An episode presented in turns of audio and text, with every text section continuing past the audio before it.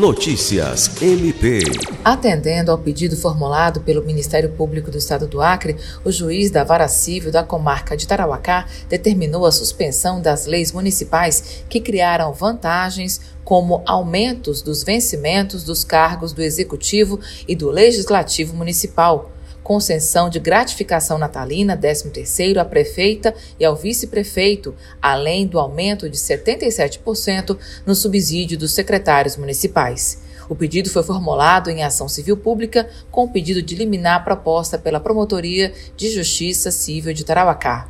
Inicialmente atendendo parcialmente ao pleito do MP, a Justiça suspendeu somente o decreto municipal número 137 de 2021 que reajustou os valores das diárias concedidas aos servidores dos órgãos da administração direta do município para um valor de até R$ 1.300 por dia.